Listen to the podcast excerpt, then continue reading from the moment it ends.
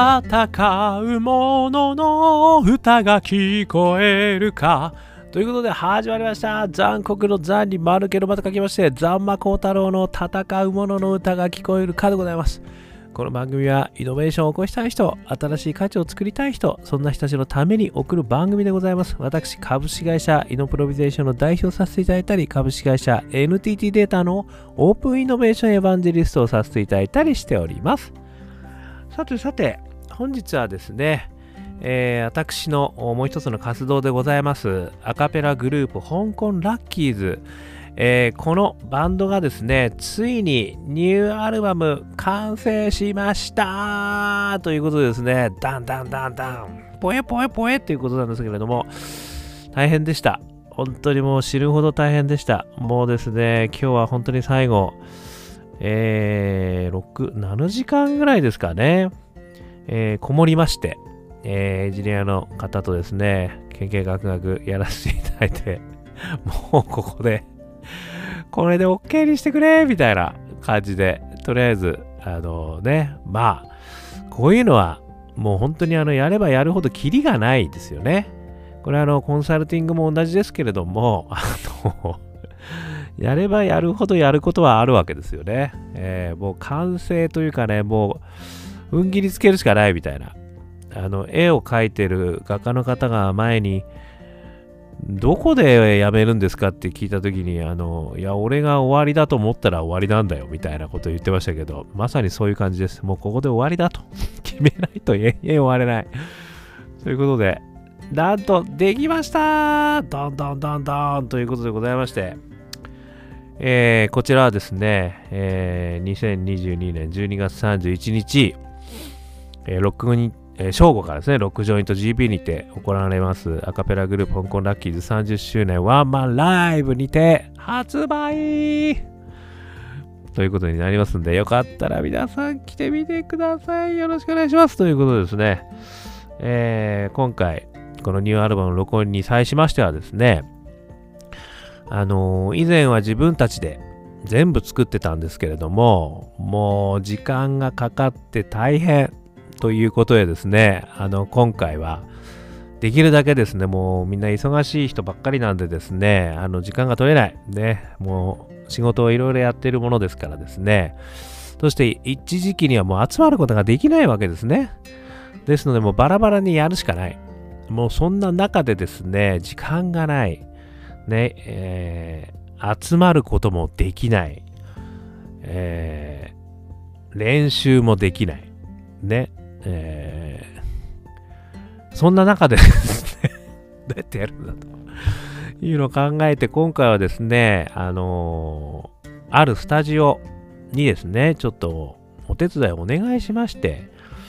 で、その子にですね、エンジニアの、あのー、ちょっとまだ今、ここで話すのはちょっと差し替えていただきますけども、すごく素敵な若者の方がおられましてですね、まあ、その方の名前、あの、CD を買うと後ろに書いてますんで、ぜひとも見ていただきたいんですけど、めちゃくちゃ協力していただいてですね、なんとか出来上がったということだったんですね。で、それをやった中で、私がですね、その今までね、ある意味、卓録でやってた、えー、やり方からですね、今回非常にこう、あやっぱり全然こうアカペラ界というのも随分変わってきたんですねってことですね。その方とお話をしながら勉強しながらですね、そしてみんなでこう集まってやったということから、まあ、ちょっと勉強になったことをですね、えー、今日私はあのー、アカペライノベーションとね、えー、表しましてお話ししてみたく思いますね。アカペラをもう最先端でやってる人たちは、いや、本当にね、それ全然イノベーションでもらってもないかなっていうことだと思うんですけど、えー、私なりにですね、あのイノベーショントライアングルね、これ何回もこの中で話してますけれども、あのー、も元ボストンコンサルティング日本社長で、えー、大学教授の先生をやられていた内田和成さんがですね、これを提唱されているんですが、イノベーショントライアングル、私すごい大好きなこのフレームワークなんで、これに沿ってですね、えー、私があの今考えたアカペラトライアングル、アカペラトライアングルじゃないわ、イノベーショントライアングル、アカペラについてちょっとお話ししてみたいと思います。まず一つ目、ね、技術革新ですね。えー、イノベーショントライアングルは技術革新と心理的変化と社会構造変化っていうのがあるんですけど、1つ目、えー、技術革新。これはですね、もう一言で言えばデジタル技術の進化ですよね。いやー、もう驚きましたね。あの、今回、その、あるスタジオでですね、やらせていただいたんですけれども、あのやっぱりその、曲の受け渡しですとかね、あのやっぱりそういうのがもう全部クラウドですごい簡単にできるわけですよね。で、あとその、やっぱりこう、直しですよね、修正作業。これもですね、もう画期的なソフトウェア。これがもうめちゃくちゃあって、そしてそれでですね、あの、非常に効率的に、あの、これ、やり方でも覚えるの大変なんですけど できる。という意味ではですね、しかもその音質がね、非常にいい音質で取れる。ということがですね、これはもう本当にデジタル技術のイノベーションがもう、こういったところにももう浸透してきてるなと思いました。そしてですね、あのまあ、何よりもですね、そのスタジオがめちゃくちゃたくさんあるんですよね。で、特にそのアカペラを撮るためのスタジオっていうのがですね、たくさんあるんですよ。で、これがやっぱり非常に大きいですよね。で、そこに当然そのこの技術革新に即したエンジニアがいるんですよね。ちゃんと育てられてるんですよ、そこにもう、すでに。なので、我々がね、もうあっちらこっちらおじさんがわかんないソフトウェア付け上げなのもこうやってどうやってやんだっけこれみたいなことやらずにですね、ちょっとここの音どうなんだろうみたいなこと言ったら、お、ここですよねっていうふうに、ひょいひょいひょいみたいな感じですぐに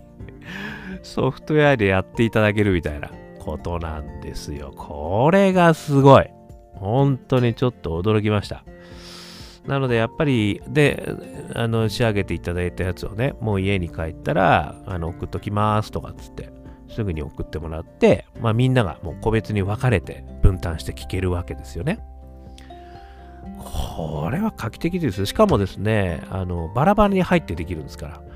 だからみんなが集まらなくてもいいわけですね。しかも時間は、まあ、あのスタジオとそのエンジニアの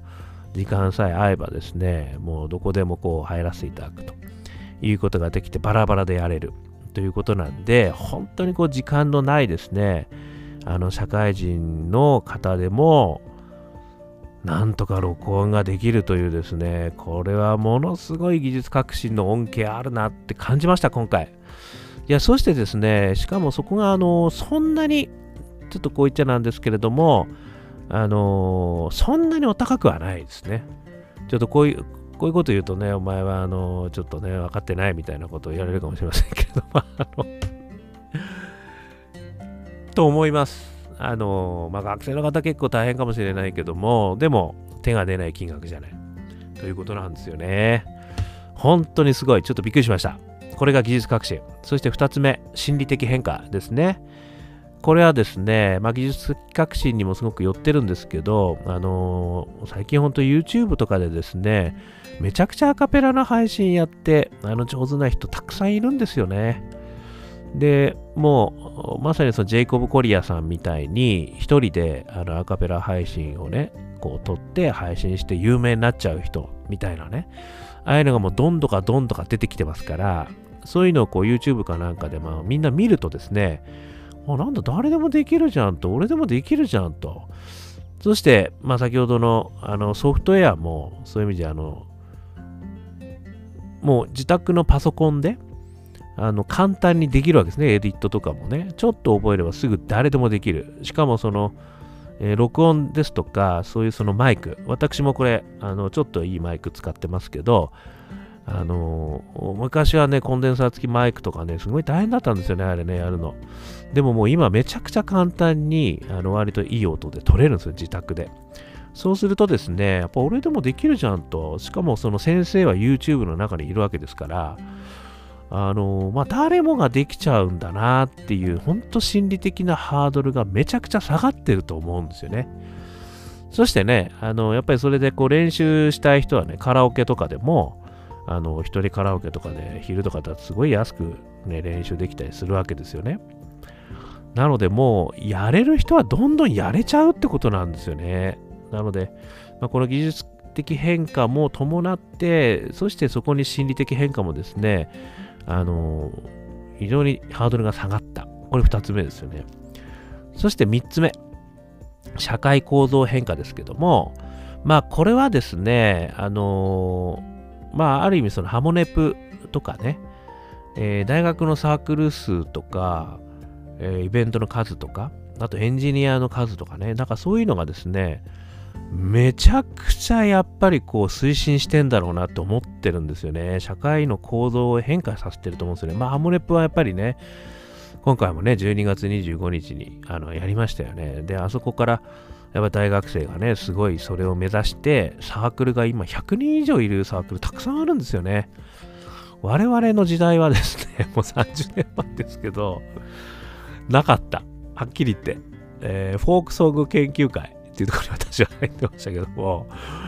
あの、軽音楽。で、せいぜい軽音楽、フォークソング。あとは、あの合唱部みたいなね、グリーンクラブ。それぐらいだったんですよね。ダカペラっていうものが独立して存在してるとこって1個か2個ぐらいしかなかったんじゃないのかなって思うわけですよね。それはやっぱりものすごい変化しましたよね、これはね。まあこれはその心理的変化とか技術的変化とかね、あのハモネポに影響とかもあると思いますけど、大学のサークルがね、ものすごい牽引してんじゃないかって私、なんとなく、でもちょっとこれなんとなくです。ね、えー、思ってるというところで、もちろんね、プロのあの素敵なミュージシャンがね、一生懸命こうやっていく、私もあのリアルグループですとかね、えー、エムパクトですとか、あのー、ペンタトニックですとか、あとはあの日本でもね、たくさん出てきてましたよね、若い方がね、あのやってきてるの出てきてもそういうのも聞くにつれですね、すげえと、これも社会構造変化起きてるよという感じがしてるわけです。あとイベントもね、えー、すごい増えてますし、あとエンジニア、先ほど言った通り、そのスタジオ自体も増えてるし、スタジオだけがあるだけじゃダメなんですよ。エンジニアが育ってなきゃダメなんですよ。このエンジニアが実は育ってきてるっていうのをね、今回は本当身をもって体験しました。なので、あの、これ構造変化起きてますよね、確実に。ということでですね、あの技術革新、心理的変化、社会構造変化、この3つがね、このアカペラにはもうすごい起きてきてるなってる今回ね、この録音をあのいろんな方にちょっと手伝ってもらってやってる中ですげえ見えてきたということでございました。ね、ちょっとこれイノベーション、ね、起きてんじゃないの？ってね、あのという中でですね、私はまだまだそのアカペラにおいては古い人間なので、最新のイノベーション全く分かっておりません。で、きっとあの、若いアカペラの皆さんはですね、もう本当に違うんだと、お前は本当に分かってないみたいなことを思ってるかもしれませんが、教えてください。で、すいません。あのね、よかったらコメントで教えてください。ね、ということで、私も仲間に入れてください。ということでございまして、もっともっとアカペラ界をですね、盛り上げていきたい。ね、その中のイノベーション、そんなところにもですね、私もほんの少しでも参加したい。ね、そんな思いを込めまして、えー、何回も言いますけれども、ついにニューアルバム、ね、我がアカペラグループ香港ラッキーズ、ついにできましたね。12月31日、正午から、吉祥寺、ロックジョイント GB ですね。えー、こちらで発売になります。えー、そしてその時から、その時には、えー、年末、ワンマンライブ、やりますね。えー、30周年でございます。えー、よかったら皆さん、2時間ぐらいでね、さらっと終わっちゃいますから、あの、ちょっとね、そこあの、吉祥寺の、吉祥寺も楽しい街ですから、ね、ぶらついて、ちょっとそこで、